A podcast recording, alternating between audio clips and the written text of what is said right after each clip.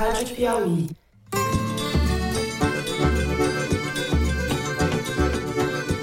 Olá, sejam muito bem-vindos ao Foro de Teresina, o podcast de política da revista Piauí. Imbrochável, imbrochável, imbrochável, imbrochável, imbrochável.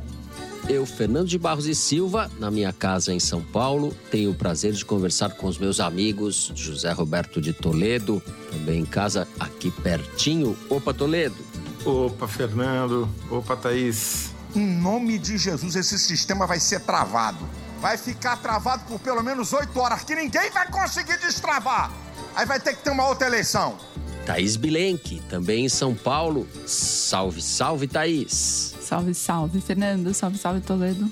Como é que ele conseguiu comprar 51 imóveis pagando à vista 25 milhões e 600 mil reais à vista em dinheiro vivo? Aliás, talvez deveríamos dizer Olá, Fernando, né, Thaís? Olá. Olá, que tal, Fernando? é, estava pensando em fazer o programa em espanhol, porque cheguei não faz muitas horas. Foi buscar asilo lá, Fernando? Pensando, fazendo uma prospecção. Não tá muito bom lá também, viu? Parecia melhor. Mas sobre isso a gente pode falar depois. Antes dos assuntos da semana, eu quero falar a vocês o seguinte: tem Foros Teresina ao vivo na próxima terça-feira, dia 13, às 19 horas, 7 da noite, com transmissão exclusiva no nosso site. Você pode participar enviando uma pergunta de até 30 segundos em vídeo lá pelo site mesmo, tá tudo bem explicadinho. Quem não é assinante e quiser participar, ainda tem tempo. Assina lá e vem fazer as coisas erradas, é isso, Zé?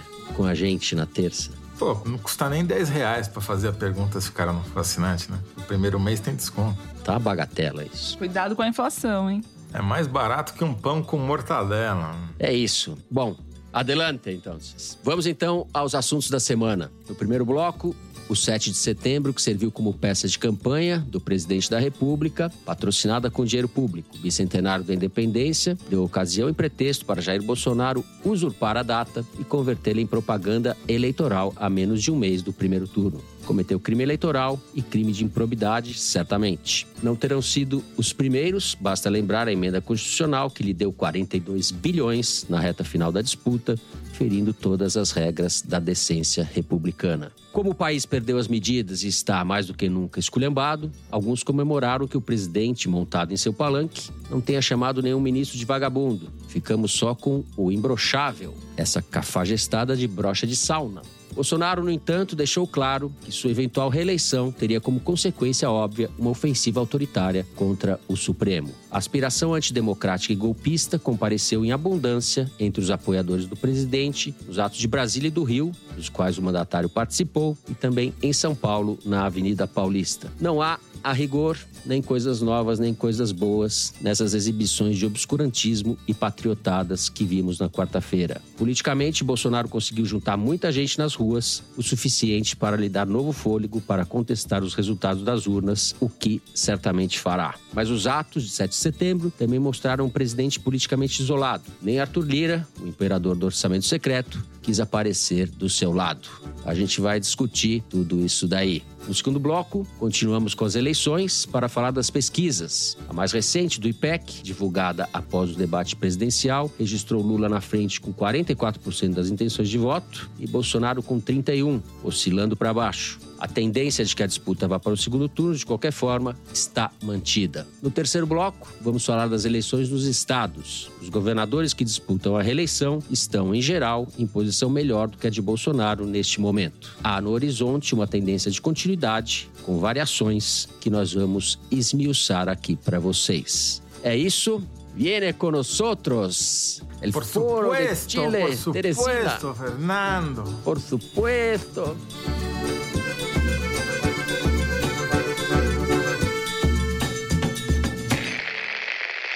Muito bem, Thaís Bilenque, fiz aqui o meu resumo canhestro dos acontecimentos da última quarta-feira, mas você tem muito mais detalhes e informações mais consistentes, certamente porque estava na Avenida Paulista, até fez um relato aí junto com outros colegas nossos da Piauí no site. O que te chamou a atenção disso tudo que eu falei ou algum aspecto novo diferente? Faz sentido falar que o Bolsonaro deu uma demonstração de força e ao mesmo tempo está isolado? Parece isolado? Faz sentido. Bom, vamos lá. Na Paulista, eu vi muito brasileiro, patriota brasileiro, vestido de cowboy americano, né? Com chapéu de cowboy americano, bota, todo o figurino do conservador americano, mas né, nas cores da bandeira do Brasil. Muito cartaz escrito em inglês, pedindo intervenção das Forças Armadas e voto ao ditado. Os caras não vão entender.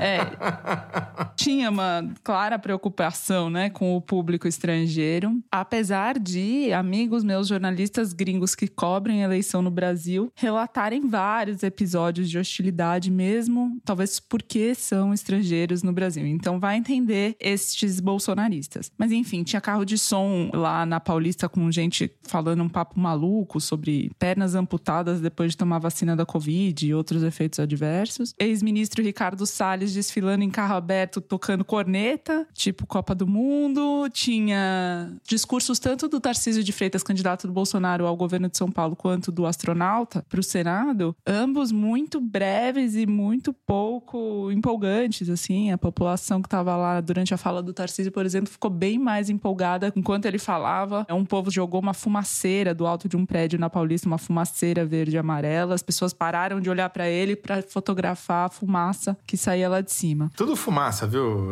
Em cima, embaixo, tudo igual. o fato é que sim, foram atos volumosos, né? Tinha muita gente em Brasília, em Copacabana e mesmo em São Paulo, né, onde estava chovendo, tinha chovido até pouco tempo antes e estava fazendo frio, então não dá para dizer que tenha sido um, um fiasco, né? Não, não foi um fiasco, né? Tinha muita gente. Mesmo que tenha sido bem menor do que 2021, tinha gente, tinha volume. Isso é uma vitória, definitivamente é uma vitória para o Bolsonaro e os bolsonaristas com quem eu falei estavam bastante animados, inclusive não só com a multidão nas ruas, mas também com a atenção e a repercussão e, sobretudo, talvez o incômodo dos críticos com o uso da máquina pública pela campanha do Bolsonaro num evento que era em tese cívico, né, e a partidário, institucional, de celebração da independência do Brasil. E só para se ter uma ideia de como ele misturou as estações em Copacabana, ele desceu do palco do evento oficial e foi discursar no carro de som do Malafaia. O trajeto era tão curto que os jornalistas que estavam no cercadinho do evento oficial não tiveram como sair, não dava tempo de chegar até o carro de som, não conseguiam cobrir o outro evento porque o Bolsonaro, no corredor VIP dele, conseguiu transitar rapidamente, mas o resto não, enfim, não tinha como sair. Você mencionou, né, o golpismo dessa vez foi terceirizado para os cartazes e certamente o principal alvo era o Supremo Tribunal Federal Federal. E o recado óbvio, né, de ter o Luciano Hang, o velho da van, no lugar de chefe de poder ali no palanque, né, no lugar de honra da tribuna. Isso aí é forma e conteúdo. O que ele representa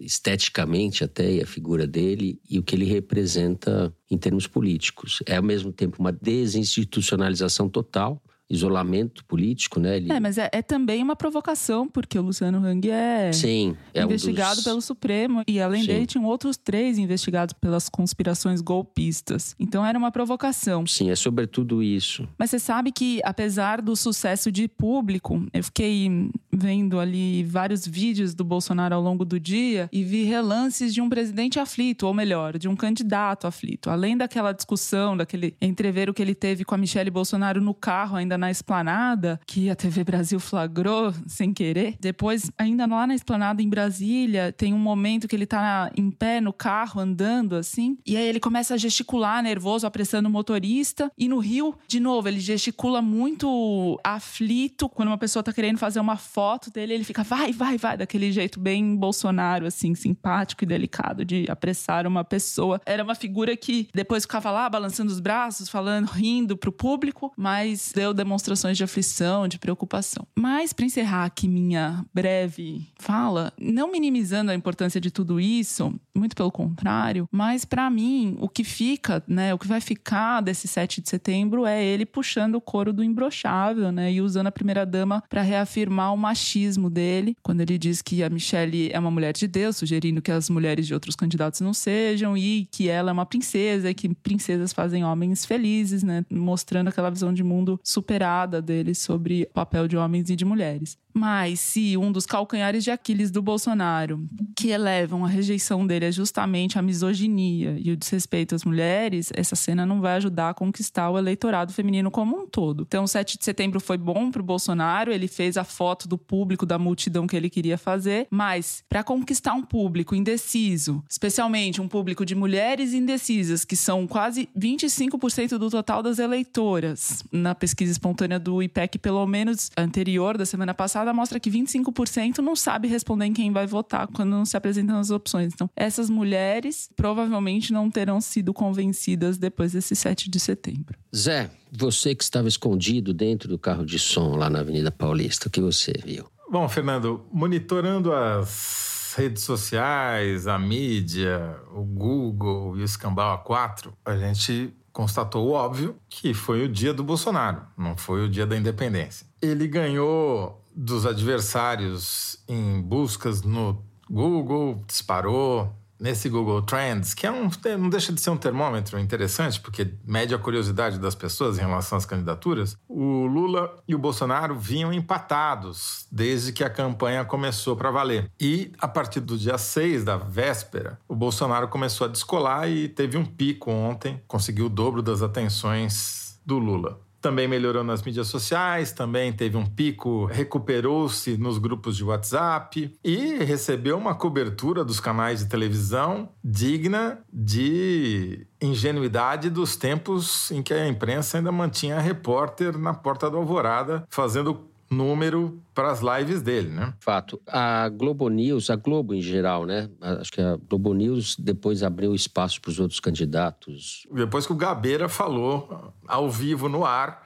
que eles estavam dando um espaço demais para o Bolsonaro, depois de sei lá quantas horas de cobertura, né? É isso. E o Nelson de Sá, na Folha, até escreveu sobre isso. Acho que no meio da cobertura eles corrigiram. É, só no final foi não dar espaço para o Lula e para os outros candidatos aparecerem lá. Agora, se você pega o que pessoas foram procurar sobre Lula, Ciro e Simone Tebet, eram os nomes das esposas deles. Ou seja, o Bolsonaro pautou até o que se procurou sobre oposição, porque ele fez aquela comparação imbecil da Michelle com as, os cônjuges dos adversários, né? Então, foi o dia do Bolsonaro. Ele ganhou. Ganhou porque armou um circo, criou um suspense de que poderia fazer um discurso golpista que não houve. Foi muito covarde nesse aspecto, muito tênue. Ele não foi para o enfrentamento. Acho que foi estratégico, né? Talvez? Não sei se foi estratégico, Fernando. Eu diria que ele foi hábil em manipular as expectativas e entregar um conteúdo que conseguiu reagrupar a sua tropa e a palavra imbrochável, que foi a palavra que sobrou do 7 de setembro, reflete, no meu ponto de vista, o estado de espírito em que ele se encontrava. Ele estava com medo não de brochar na cama, mas de brochar no palanque, de a campanha dele brochar, porque ele vinha de uma série de pesquisas ruins escolheu a dedo os lugares para onde ele foi fazer as suas manifestações em público, que foi Brasília e Rio. Em Brasília, ele está na frente do Lula, fora da margem de erro. No Rio, ele empatou com o Lula, segundo o IPEC. E em São Paulo, segundo o IPEC, ele está 6 milhões de votos atrás. Então nem apareceu por aqui, especialmente na capital e na região metropolitana, onde ele vai pior do que no interior. Então, ele foi inteligente, criou uma expectativa na imprensa que não se realizou, a imprensa ficou esperando ele falar de golpe e dando espaço e cobertura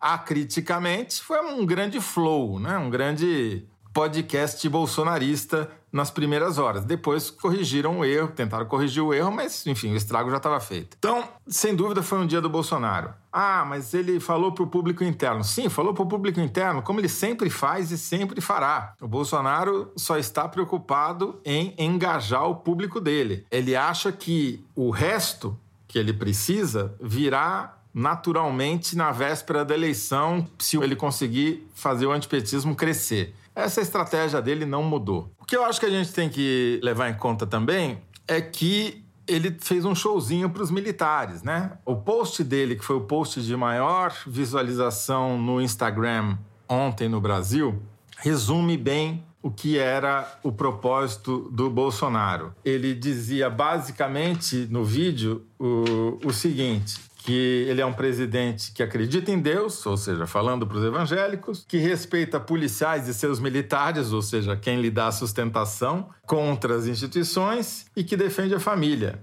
E fecha com o slogan Brasil acima de tudo, Deus acima de todos. Ou seja, essa é a mensagem do Bolsonaro, é a mesma mensagem desde o começo, e ele não teve coragem de ir pro pau com as instituições era meio blefe aquilo. É, eu não sei se é coragem ou se foi calculado, sabe? Eu acho também que é calculado. Aquela frase, para mim, é suficiente, né? De que se ele for reeleito, ele vai enquadrar aqueles que querem estar fora das quatro linhas da Constituição. Sim, mas primeiro ele precisa ser reeleito.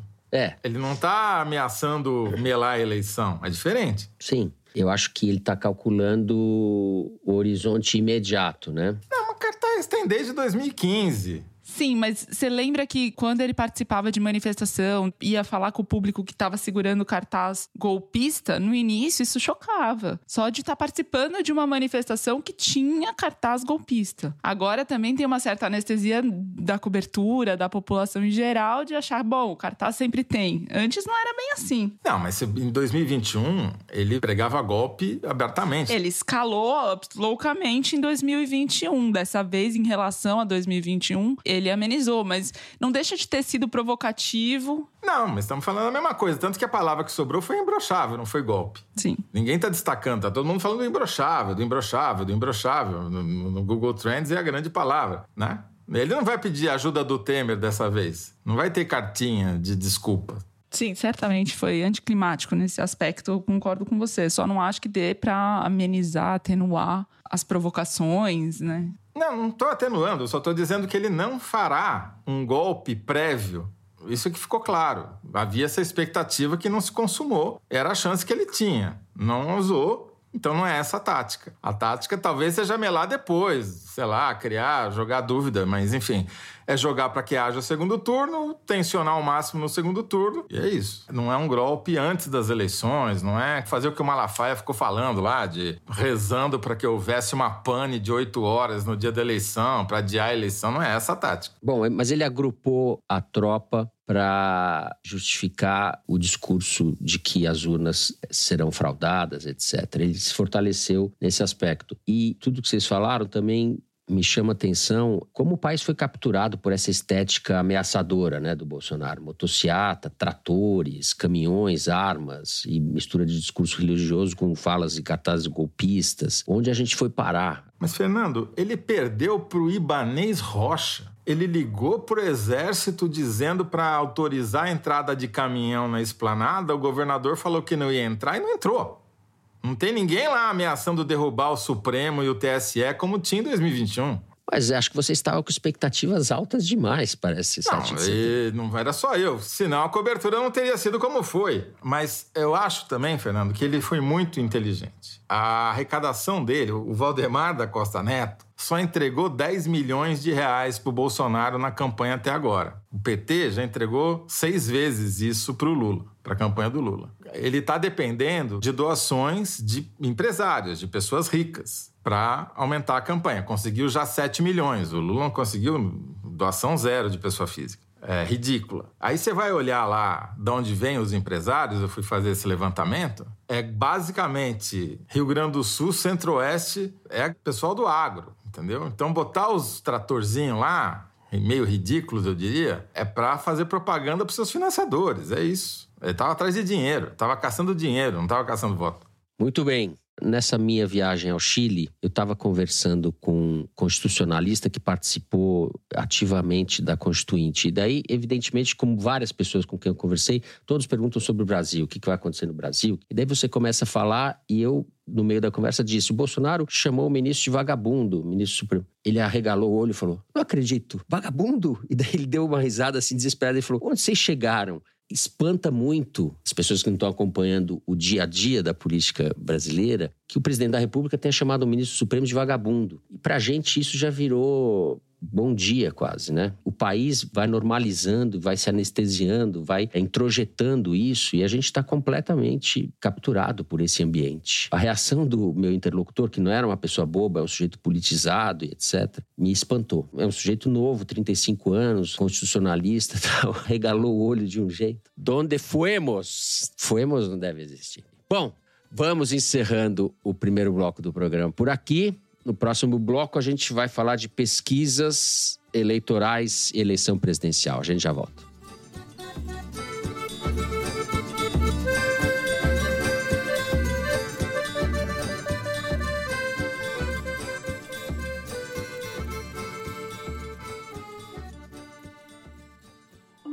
Geralmente, quando você desobedece à lei, tem duas opções: ou encara a justiça ou foge. Aí veio a máfia e inventou uma terceira via: você mata o juiz. Já em 1994, Silvio Berlusconi trouxe uma quarta opção: você se elege primeiro-ministro. Silvio Berlusconi era um playboy bilionário com uma coleção de escândalos. Ninguém imaginava que ele realmente pudesse chegar ao poder. Mas a sua riqueza, carisma e o controle quase total da mídia fizeram dele um dos homens mais influentes do mundo. Até que duas palavrinhas fizeram seu império desabar: Bunga Bunga. Ouça Bunga Bunga em qualquer plataforma de áudio ou antes no Amazon Music. Você também pode ouvir antes e sem anúncios assinando o Wondery Plus no Apple Podcasts.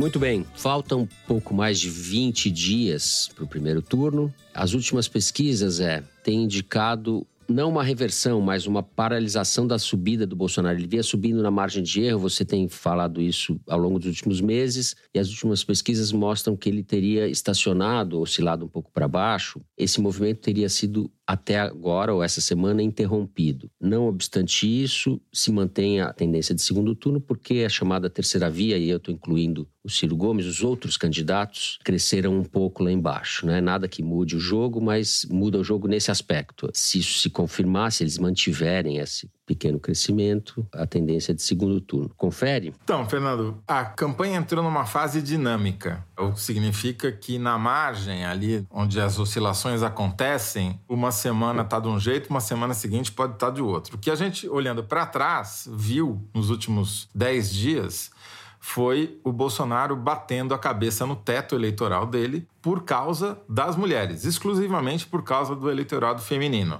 Ele atacou quatro jornalistas em série. Isso pegou muito mal no eleitorado feminino. Ele oscilou para baixo, três pontos entre as mulheres, de 29 para 26, segundo o IPEC, embora tivesse continuado igual entre os homens, com 36. Até no eleitorado evangélico ele oscilou para baixo. Como ele ficou igual entre os homens, presume-se que até as mulheres evangélicas recuaram, em parte, no seu apoio ao Bolsonaro. A rejeição dele entre as mulheres cresceu bastante. Enfim, enfim, o problema do Bolsonaro sempre foi e continua sendo o eleitorado feminino, porque ele é misógino, ele é machista, ele é chauvinista, ele é tudo que você quiser colocar de ista, é pouco para o Bolsonaro. E é mais forte que ele, né? Ele vai, comete o erro uma vez, repete duas, repete três, repete quatro. E a última foi até na Jovem Pan, onde, pô, Jovem Pan é principal veículo bolsonarista na mídia hoje. E até lá ele estava desconfortável a ponto de retrucar uma pergunta da Amanda Klein, de maneira atacando a Amanda Klein, falando do marido dela, porque está inseguro. Justiça seja feita na Jovem Pan, mas a Amanda Klein fez uma pergunta muito bem formulada, consistente, então, a Amanda direta. Klein foi, foi super bem. Aliás, é a única que merece o título de jornalista ali. O resto tava puxando o saco do Bolsonaro. Uhum. Ela foi super bem e ele foi machista, estúpido, idiota, as usual, né? Ou como sempre, sei lá como se como diz em espanhol. Sempre, é. Enfim, esse era o problema do Bolsonaro. Ele tentou contornar isso com o 7 de setembro e se dirigiu às mulheres da pior maneira possível, né? Dando um beijo cinematográfico na mulher, né? Um beijo digno de Pantanal. Pantanal, filme de terror. É, talvez o Zé do Caixão, não sei. Enfim, ele não está afim de retroceder nem um milímetro no seu relacionamento com o eleitorado feminino. Ele está tentando reforçar o lado que tem de pior no machismo brasileiro. Né? Agora, essa era a situação até o 7 de setembro. Vamos ver agora o que, que acontece depois do 7 de setembro, quando ele conseguiu essa enorme exposição, até graças em parte à mídia. Vamos ver se isso muda alguma coisa, se muda a chave da campanha, porque às vezes mudando de assunto, as pessoas deixam de lembrar das bobagens que ele fez e eventualmente ele recupera uma parte. A única coisa que eu queria falar além além disso é que as próximas pesquisas, tem Datafolha nessa sexta-feira e PEC na segunda, vão ser importantes para ver o que, que acontece com a chamada terceira via, se ela saiu do acostamento ou não. No IPEC, claramente a Simone Tebet e o Ciro Gomes oscilaram para cima, porém, nas pesquisas estaduais do IPEC, em São Paulo, Minas e Rio, o Ciro oscilou para baixo. Essa pesquisa teve um campo um dia depois da nacional do IPEC. E a Simone se manteve. Então, precisa ver se foi só uma bolha ali do Ciro que vai desaparecer, porque a exposição deles voltou a cair, eles estão aparecendo muito menos que os outros candidatos, e isso mudaria um pouquinho o jogo do ponto de vista de haver ou não segundo turno. Né? Os petistas estão aí em êxtase com a hipótese do voto útil na reta final, uhum. das pessoas querendo liquidar a fatura e eleitores da terceira via migrarem para o Lula na última hora. Eu acho muito precipitado. Ainda tem no mínimo três semanas inteiras até a eleição e muita coisa pode acontecer. Thaís, é, bom, na campanha do Lula, pelo menos na conversa que eu tive com um membro da coordenação, não se tem expectativa de que o Bolsonaro tenha parado de crescer e tenha atingido o teto dele, e isso se deve a dois grupos em particular. Primeiro, aos homens com faixa de renda de 5 a 10 salários mínimos, e segundo, entre os homens evangélicos. Nesses dois grupos, o Bolsonaro perdeu algum terreno nas últimas semanas. No primeiro, entre os homens que ganham de 5 a 10 salários mínimos, o último Datafolha da semana passada mostrou uma queda dele de 47% dos votos para 40%. E o Lula oscilou para cima de 34 para 37. Em relação aos evangélicos, o Toledo mencionou, ele oscilou de 48 para 46% entre os evangélicos, o Lula de 26 para 27. A campanha do PT calcula que o, o Bolsonaro pode retomar o fôlego nesses grupos e com isso ter um desempenho mais positivo nas próximas semanas. Inclusive em relação aos evangélicos, o PT passou a fazer menções a Deus e religião já desde o começo da campanha oficial, né? Embora diga nas conversas, reitere que o foco é a vida do povo, a economia e tal, as menções religiosas são para desfazer fake news de que o Lula vai fechar a igreja, etc., porque a campanha acha que só assim consegue barrar essas correntes de desinformação propagadas pelo bolsonarismo. E outro aspecto que a campanha do Lula entende, né, pesquisou em qualitativas, enfim, é de como abordar os evangélicos e tentar pelo menos conter o crescimento de parte deles através da rejeição do Bolsonaro, e eles calculam que essa rejeição não se intensifica quando você fala de rachadinha ou de declarações violentas do passado do Bolsonaro, como em defesa da tortura, porque o que os petistas dizem é que para os evangélicos, depois que você batiza uma pessoa, essa pessoa, o passado dela fica apagado e começa de novo, como se fosse isso. Então, essas coisas do passado do Bolsonaro não colam para os evangélicos e o que eles perceberam em pesquisas qualitativas que pegam mais são incômodos, com bens materiais excessivos, luxos, mansões.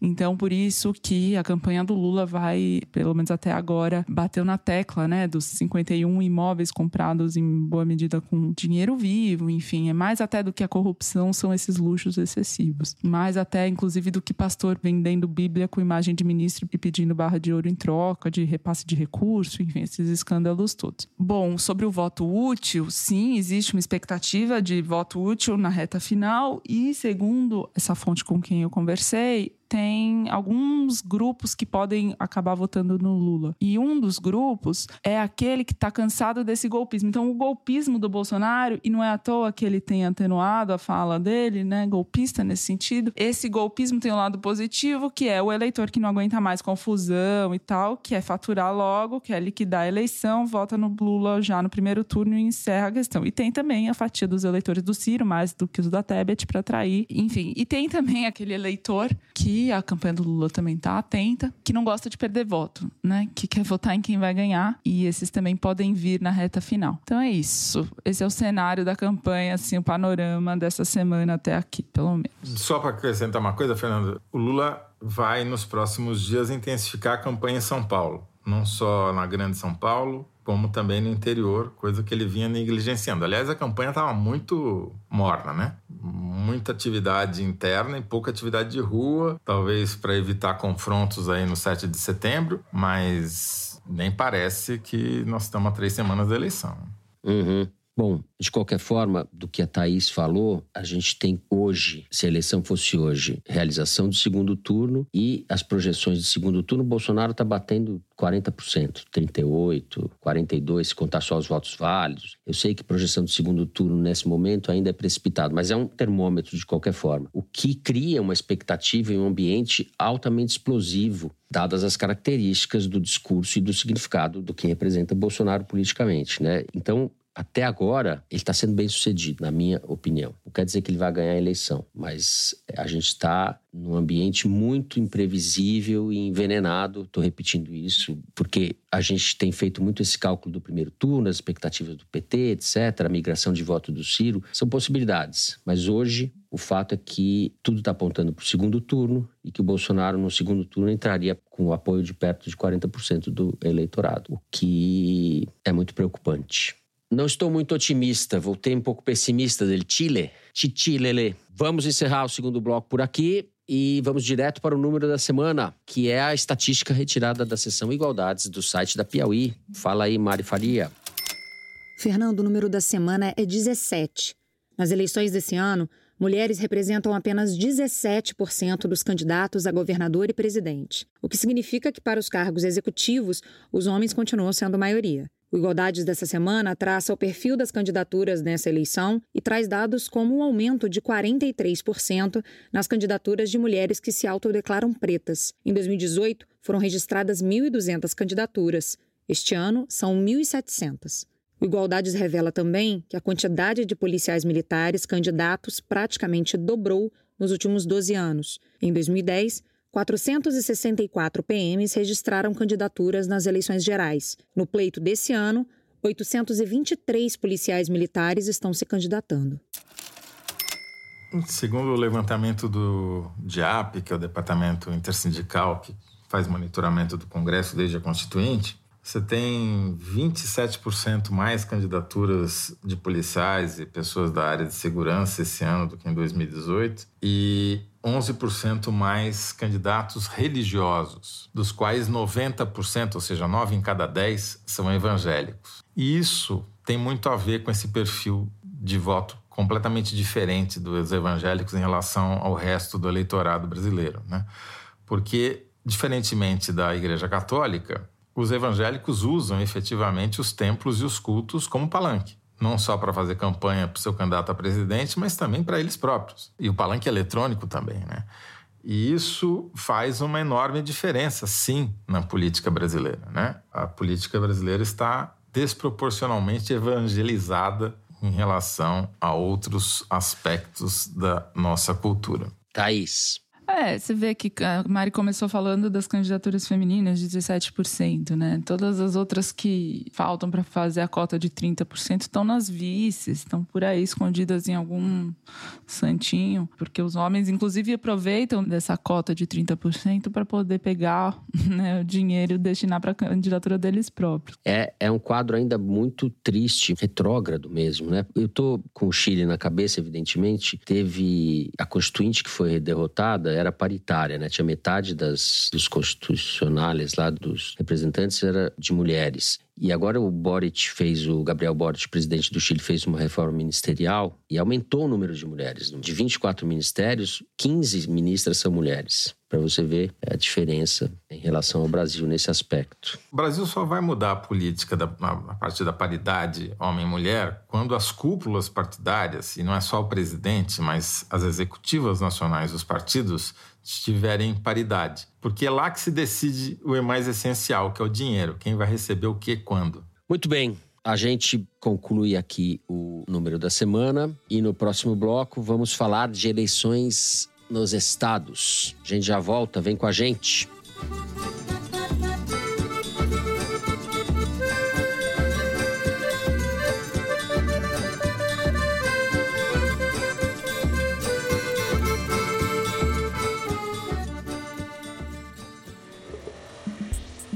Olá, ouvintes do Foro. Eu sou Bernardo Esteves e estou aqui para te fazer um convite. Queria te chamar para ouvir o episódio novo de A Terra é Redonda Mesmo, o podcast de ciência e meio ambiente da revista Piauí.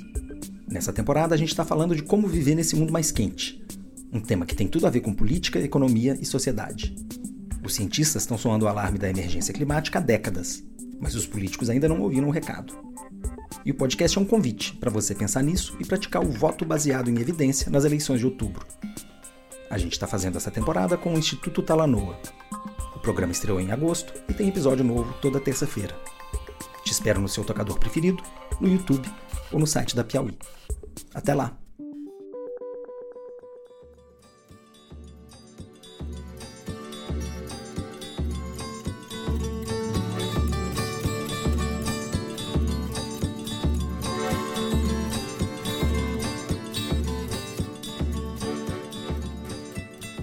Vamos lá, José Roberto de Toledo, você andou usando o seu tempo livre de semana para estudar como estão as candidaturas nos estados. Fez um balanço aí dos candidatos à reeleição e os governadores, em geral, estão bem melhor avaliados, seja avaliação dos seus próprios mandatos, seja na corrida eleitoral, do que o presidente Bolsonaro. Governadores bolsonaristas ou que foram eleitos ligados ao Bolsonaro. Dá esse quadro nacional para gente, para a gente depois se deter em alguns estados. Vamos lembrar, Fernando, que durante a pandemia o Bolsonaro declarou guerra aos governadores. Né? Tentou transferir para eles as responsabilidades pelas mortes em excesso e pela crise econômica. A política do vamos parar, todo mundo em casa, ele repetiu isso a exaustão. Ele perdeu a guerra, perdeu feio. Basta ver os números das pesquisas e comparar. Na média, os 27 governadores têm saldo positivo bem maior que o Bolsonaro, 17 pontos maior que o Bolsonaro. Eles têm 38%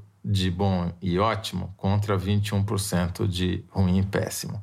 O Bolsonaro tem o dobro de ruim e péssimo que os governadores, 43 contra 21 na média dos 27 governadores. E 25 governadores têm saldo melhor do que o Bolsonaro. Só dois têm saldo pior, quando você tira o péssimo do ótimo e bom. E esses dois não são candidatos à reeleição. Então, a eleição está se configurando como uma eleição entre os governadores, uma eleição de permanência. Muitos deles vão se reeleger já no primeiro turno. Tem mais de 10 com chances de reeleição já no primeiro turno. E o Bolsonaro está aí sofrendo nas pesquisas. Ou seja, é uma eleição meio diferente, porque para executivo federal é uma eleição de mudança. Bolsonaro é zebra. Para executivo estadual é uma eleição de permanência. A maioria deve se reeleger e alguns no primeiro turno. E no Congresso, na Câmara dos Deputados, segundo o levantamento do mesmo DIAP, é recorde o número de deputados federais candidatos à reeleição. 87% são candidatos à reeleição, 446. Bate o recorde de 1998, quando 443 se recandidataram. Por que, que isso está acontecendo? Porque eles acham que eles vão se eleger. E por que, que eles acham que eles vão se eleger? Porque tem o orçamento secreto do Arthur Lira o semi-parlamentarismo que o Arthur Lira criou, em que o Congresso é quem determina como o dinheiro será gasto, é que está estimulando essa taxa altíssima de candidatos à reeleição. E, a meu ver, vamos ter que esperar, obviamente, o resultado das urnas. Não tem pesquisa para deputado estadual, nem deputado federal, mas eu aposto que vai ser uma taxa de reeleição alta.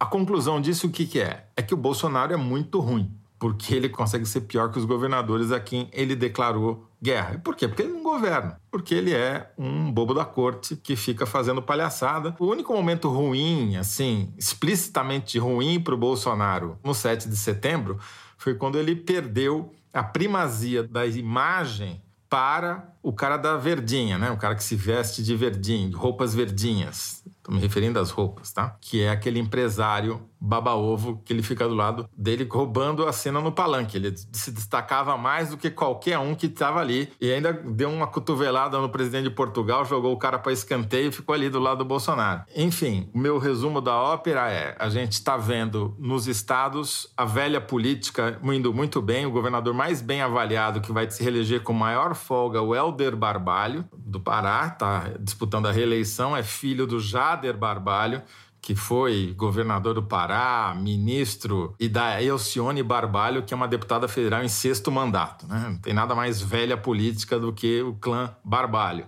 E assim outros nos estados. Então, aquela renovação que houve em 2018, a carona que se pegou no movimento da antipolítica, acabou completamente, está todo mundo virando o establishment. A velha política está voltando com uma enorme força graças à aliança do falso renovador Bolsonaro, que nunca trabalhou na vida, viveu a vida inteira ele e toda a família às custas dos cofres públicos e por causa da política, ele e a parentalha, né? Ele comprando imóveis com dinheiro vivo e o Arthur Lira e companhia limitada nesse semipresidencialismo com dinheiro público. Thaís Bilenque, desses governadores aí que estão bem colocados e que foram ligados ao Bolsonaro, quais você destaca? É, então, eu vou falar exatamente disso, de como Bolsonaro perdeu terreno em ambientes que lhe foram bem favoráveis em 2018. A começar pelo Centro-Oeste, onde ele teve vitórias, às vezes, superiores. Né? Goiás, por exemplo, ele ganhou de 65% em 2018 e IPEC agora, a última pesquisa, mostra ele numa vitória apertada, numericamente, de 39% a 34% com o Lula. Em Goiás, o que, que aconteceu? O Caiado, Ronaldo Caiado, do União Brasil, aliado do Bolsonaro, em 2018, fizeram dobradinhas expressivas. Ele era um dos principais aliados do Bolsonaro. Rompeu com ele durante a pandemia, porque discordava da política negacionista do Bolsonaro. Depois eles reataram, mas com alguma frieza, alguma distância. O Caiado está muito bem posicionado, pode ganhar no primeiro turno de novo, como ganhou em 2018. Está com 48% das intenções de voto, segundo o IPEC também. E não menciona o Bolsonaro, enfim, não está fazendo uma campanha como fez em 2018 na onda bolsonarista. No Mato Grosso, é situação semelhante. Bolsonaro venceu em 2018 com 66% dos votos. Neste ano, ainda é uma das seis unidades da federação onde o Bolsonaro vence o Lula. O IPEC dá 49% a 31%, 49% para o Bolsonaro a 31% para o Lula, mas ele está agora com um cenário bem menos favorável do que já esteve antes. O candidato à reeleição, o governador Mauro Mendes, também do União Brasil, está com 53%, também tende a ganhar no primeiro turno. Faz uma campanha toda bolsonarista na retórica, com bandeiras bolsonaristas de, enfim, militarização, colégios militares e tudo. Tem um candidato ao Senado na chapa que é do PL, portanto, teria tudo para fazer né, campanha para o Bolsonaro e não está fazendo. Não pede voto, não põe foto do Bolsonaro no material. Se perguntar, diz que apoia, mas, enfim, na prática prática, no dia a dia, ele não está fazendo campanha com o Bolsonaro colado nele. Também na pandemia se descolou do presidente, foi firme, quando precisava fechar comércio, ele fechou, enfim. E lá no Mato Grosso ainda tem uma questão que foi a costura do Lula. Quer dizer, o Lula, quando conseguiu fechar um acordo com o deputado Neri Geller, que é candidato ao Senado pelo PP, Partido Progressista, um dos ruralistas mais conhecidos ali do agro no Centro-Oeste, criou-se toda uma expectativa expectativa em relação a isso. Veio uma cassação do mandato do Nery Geller por irregularidades em 2018, o que fragilizou a candidatura dele ao Senado. Ele ainda pode ter alguns recursos, então tem uma certa instabilidade aí em relação a isso, mas aquela possibilidade do Lula crescer no agro, enfim, eles estão fazendo uma campanha muito tímida para o Lula, embora continuem mantendo essa chapa a favor do PT no Mato Grosso, mas mesmo assim, apesar disso, o Bolsonaro não cresceu o quanto poderia, o quanto já tinha crescido fortalecido em 2018 no Mato Grosso, mesmo com a candidatura do Lula mais frágil lá. E Minas? E em Minas, o Zema, a gente já falou várias vezes no foro, o Zema que também declarou voto no Bolsonaro no primeiro turno em 2018 no Bolsonaro. Eu só queria lembrar uma cena dele que eu vi quando o Lula fez um comício lá em Belo Horizonte em agosto. Começou uma cena curiosa ali que mostra o, o acordo de cavaleiros, né, de não agressão entre o Zema e o Lula. Começou um fora Zema durante a fala do Calil, que é o candidato oficial do Lula para governo do, de Minas. E aí o público começou a gritar: fora Zema, fora Zema, fora Zema. O Lula começou a ficar nervoso, gesticulando pro Calil: fala, fala. E aí o Calil fala assim: ele tá mandando eu falar. Então aí ele começa a falar em cima para abafar o coro contra o Zema, quer dizer, demonstrando que existe é, uma intenção de pegar o eleitorado. Então tudo isso para dizer que o Bolsonaro, de fato, perdeu um terreno mais amigável que ele tinha e que deu essa vitória que ele teve em 2018, agora em 2022. Para a gente encerrar rapidamente, que o nosso tempo está acabando, eu queria que vocês falassem um pouco de Rio e São Paulo. São Paulo, o Fernando Haddad do PT continua na frente, tem 35, 36% das intenções de voto, e o Tarciso, que é o candidato oficial do Bolsonaro, do republicano, está na frente do atual governador do PSDB, o Rodrigo Garcia. Tem dois grupos de candidatos à reeleição, Fernando. Tem os candidatos que estão disputando a reeleição e que estão no cargo desde o começo do mandato, os caras que foram efetivamente eleitos, esses daí estão disparados na frente, né? E tem os caras que eram vices e que assumiram e que são candidatos a deputado. Então, é o caso, por exemplo, do Carlos Brandão no Maranhão, é o caso do Rodrigo Garcia em São Paulo e é o caso do Cláudio Castro no Rio de Janeiro, né? A diferença entre o Cláudio Castro e o Rodrigo Garcia é que o Cláudio Castro assumiu em 2021 quando o governador foi empichado, né? E o Rodrigo assumiu agora apenas no final do prazo de desincompatibilização quando o Dória desistiu da candidatura dele a presidente da República. Então, de todos os candidatos que estão na cadeira de governador e são candidatos à reeleição, o Rodrigo Garcia é o mais mal colocado nas pesquisas. Pelo IPEC, o último IPEC, ele está com 14% das intenções de voto, e ao passo, por exemplo, que o Cláudio Castro já está com 37%. Né? Então, ele tem uma dificuldade dupla, o Rodrigo, porque, de um lado, ele tem o Haddad, que foi candidato a presidente, com 36% das intenções de voto, né? um terço do eleitorado pegando carona aí no bom momento do petismo, e do outro, o candidato do Bolsonaro, que está crescendo colado nele. Agora, o Bolsonaro tem um teto não muito alto em São Paulo por enquanto. Rodrigo Garcia está fazendo uma campanha de televisão com bastante tempo, tem chance de crescer, não, mas é de, sem dúvida alguma, entre todos os candidatos à reeleição, o que tem a tarefa e a missão mais difícil daqui nas próximas três semanas. Muito bem, nós vamos encerrar o terceiro bloco do programa por aqui e a seguir, Kinder Ovo, é isso, direção? Depois do intervalo, a gente já volta para vocês acertarem o Kinder Ovo. Espera aí.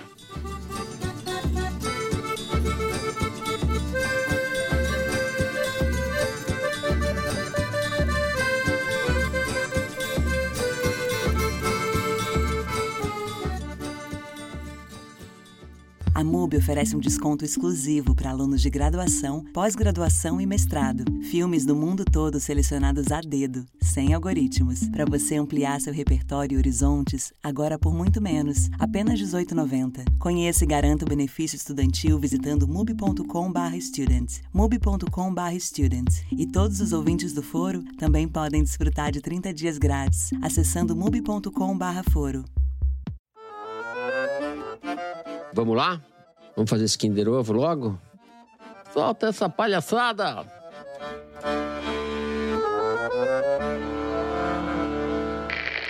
Presidente Michel Temer foi um presidente impopular que conseguiu administrar a ambição do Congresso é o e aprovar a reforma trabalhista, a reforma do ensino médio. Conseguiu é o aprovar o teto do Felipe gasto. Dávila. O governo Bolsonaro, com todos os problemas que o governo Bolsonaro tem, foi capaz de aprovar reformas importantíssimas para o país. As elites brasileiras, elas precisam ter, sim, uma visão de longo prazo, entender as reformas que nós precisamos fazer e deixar de ser adesista. É o Dávila, né? Eu falei, caramba. Eu não sei como tem uma proteção da Thaís, assim, um sistema de proteção da Thaís Bilenque. Eu vou dividir esse prêmio com a Thaís, tá tudo bem. É esse rapaz aí, Luiz Felipe Dávila, candidato do Partido Novo à presidência da República, em entrevista à CNN Brasil, fazendo ali um, um elogio ao presidente Bolsonaro, é isso, aos avanços, etc. É isso. É uma fala bem representativa da chamada elite brasileira, que consegue enxergar avanços no governo Bolsonaro. É uma proeza, não é? Esse a gente já sabe em quem vai votar no segundo turno. né? No primeiro, talvez. Vai fazer voto útil nele próprio.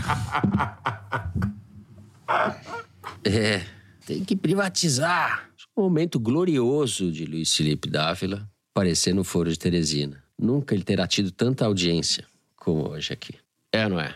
E a Thais Bilenque, que está um pouco desanimada hoje, eu divido meu prêmio com ela de maneira fraterna. Tá bom, Thaís? Obrigada. Momento de desprendimento deste apresentador, que é falsamente não competitivo, muito competitivo, na verdade. E é isso. Então a gente encerra o Kinder Ovo e vamos direto para o Correio Elegante. Momento em que vocês mandam as nossas cartinhas. A gente se diverte. Eu vou ler o e-mail, vou começar lendo o e-mail que foi enviado pela Maria Luísa Ribeiro Teixeira. Opa, Toledo, Thaís e Fernando. Tenho 17 anos, sou uma recém-chegada ao foro, mas é como se já os escutasse há anos, mais especificamente há quase quatro anos, através de aulas do Edilton, meu professor de história. Por sugestão dele, que os escuta enquanto anda de bicicleta aos sábados, comecei a ouvir o podcast nas viagens de ônibus da escola à minha casa. Não nego que me tornei ainda mais triste depois disso. Afinal, viver no Brasil não é fácil, mas foi um divisor de águas para mim e me faz ainda mais encantada pelo jornalismo. Gostaria de deixar aqui meu agradecimento e carinho ao Edilton e todos os outros mestres. Também agradeço com muito carinho a vocês da equipe, que tem importância fundamental para a formação política de muitos Teresiners como eu, que de certa maneira também acreditam no futuro e em nosso país. Com carinho, alguém que levará vocês todos no coração e na consciência por toda a vida. É o recado da Maria Luísa, muito simpático. Muito obrigado, Maria Luísa. Um beijo para você. Luísa. Beijo para o professor Edilton, que nos ouve aos sábados. Eu só estou preocupado porque você quer fazer jornalismo. E eu não sei se eu recomendo isso. Eu entendi da sua carta que você quer fazer jornalismo. Deixa para lá isso. Eu vou ler o e-mail da Gabriela Zanella. Sou enfermeira obstetra, atendo partos domiciliares planejados em Florianópolis e o último nascimento que acompanhei foi de um bebê chamado Bento. Durante a última consulta pré-natal, em uma quinta-feira, papo vai, papo vem, eu já sabendo que Nayara e Rodolfo, pais do Bento, são esquerdistas como o Joe, comentamos o quanto gostávamos de nos atualizar pelo foro. Como o Bento poderia nascer a qualquer momento, Nayara já estava batendo as 41 semanas de gestação, brincamos que talvez pudéssemos ouvir o foro juntos durante o trabalho de parto, já que eles ouvem nas sextas e eu ouço nos sábados de manhã. Por fim, eles ouviram na sexta, eu ouvi no sábado e Bento deu seus sinais no domingo de manhã, nascendo na madrugada de segunda, dia 29 de agosto. Acho que eles vão gostar de receber um opa e salve de vocês. Um abração. Salve, Bento, bem-vindo, bem-vindo. Bom, vou ler aqui um recado do Marcelo Cercato, de Caxias do Sul, lá no Rio Grande. Há 20 anos, no mesmo 7 de setembro, enquanto o país inteiro comemorava sua independência, eu fazia o caminho inverso, marchando em direção ao altar. E desde então tenho sido completamente dependente do amor e do carinho dessa mulher maravilhosa chamada Elisete. Mas a Conja, apesar de compartilhar comigo todos os bons e maus momentos, me abandona justamente na hora do foro de Teresina. Pô, Elisete. É que ela não gosta, como eu, de passar raiva com as coisas erradas do país. Ainda assim, gostaria de, através de vocês, homenagear e agradecer a Elisete por me aturar há 20 anos. É uma guerreira. Quem sabe assim, ela também não se rende aos encantos do foro. Ah, e mandem um beijo especial também para a Heloísa e a Lavínia, os dois lindos frutos desse nosso amor. Muito obrigado, grande abraço. Bom, eu não sei se a Elisete vai ouvir a gente, porque ela não ouve o foro, né? Mas vamos tentar. Elisete, dá uma chance aí pra gente, né? Você já aguentou o Marcelo há 20 anos? O que, que é, né? Uma hora de foro por semana. Uma hora de Toledo, para quem aguentou. É isso? É, uma hora de Toledo. Toledo. Bom, uma hora de Toledo já é mais. Mas tem a Thaís para contar balançar, tem o Fernando que faz imitações. Ai, ai. Olha, para terminar, eu queria mandar um beijo para uma ouvinte muito especial, que é a Beatriz Gama, formada em Direito e futura juíza, que é ouvinte assídua, faz aniversário hoje, quando gravamos, quinta-feira. Um beijo para Beatriz. Assim a gente vai terminando o programa de hoje. Se você gostou, não deixa de seguir e dar five. Cinco estrelas? Cinco estrelas? Como fala estrela em espanhol? Cinco estrelas. Estrelitas. Cinco estrelitas para nós outros em Spotify.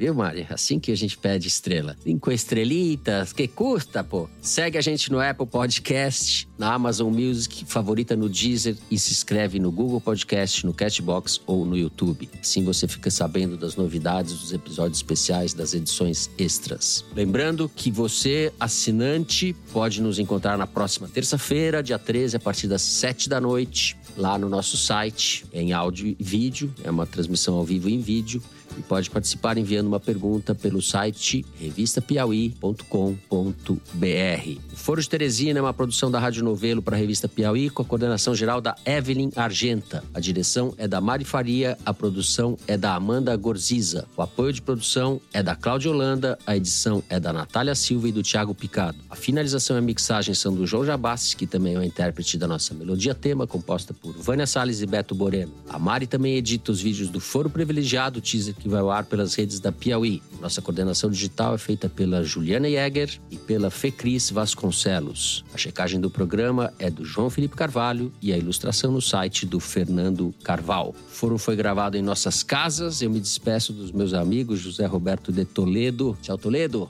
Hasta la vista, Fernando. É Thaís. A gente se vê na terça-feira. No Foro ao Vivo, não nos deixem sós. Como diria Fernando Collor de Mello, duela a quem duela. Coca-Cola. Duela. Tchau, Thaís. Tchau, gente. Até terça, hein? Tamo aí. Até terça. Gente, é isso. Boa semana a todos. Até terça para quem nos acompanha. Até semana que vem.